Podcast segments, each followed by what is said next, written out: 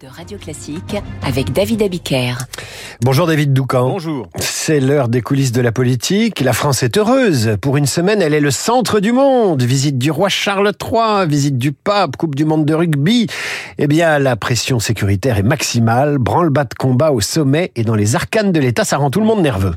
Oui, sachez euh, par exemple, le cordre a été donné à tous les policiers et gendarmes de reporter leur repos ou congé prévu cette semaine. Même chose pour les formations, pour les formations parce que c'est tout le monde sur le pont. Gérald Darmanin a enchaîné les réunions, trois ces dix derniers jours avec les préfets pour maintenir la pression, caler les derniers arbitrages.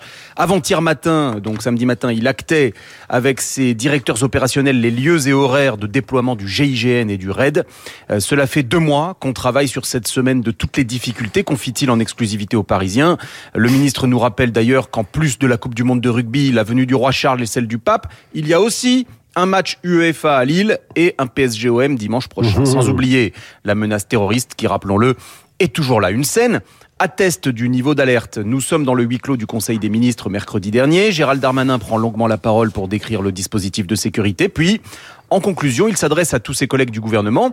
Ils sont priés de renoncer à leur déplacement cette semaine pour ne pas mobiliser inutilement euh, des policiers et des gendarmes. Autre anecdote, certains ministres ont reçu des invitations à des événements avec le roi Charles, mais sans horaire ni lieu précis. Par exemple, euh, vous êtes convié à Bordeaux vendredi mais sans plus de détails. Ainsi, le programme ne fuite pas trop tôt, ce qui complique la tâche de ceux qui aimeraient euh, s'organiser pour perturber la visite. Alors tout le monde est sur le pont parce que l'enjeu politique est énorme. Voilà, exactement. Emmanuel Macron et Gérald Darmanin n'ont plus le droit à l'erreur. Je rappelle que le roi Charles euh, devait initialement réserver son premier déplacement officiel hors du Royaume-Uni à la France. Et cela avait été annulé à cause des violences qui avaient suivi le déclenchement du 49-3 sur les retraites. Franchement, pas reluisant pour la réputation de la France. Quant à Gérald Darmanin, il traîne le boulet du match Madrid-Liverpool, finale de la Ligue des Champions au Stade de France, qui avait tourné au fiasco. Chacun s'en souvient. Il y a un double impératif. D'abord, à un an des Jeux Olympiques de Paris, il faut préserver l'image de la France à l'étranger. Ensuite, un enjeu pas moins crucial de politique intérieure.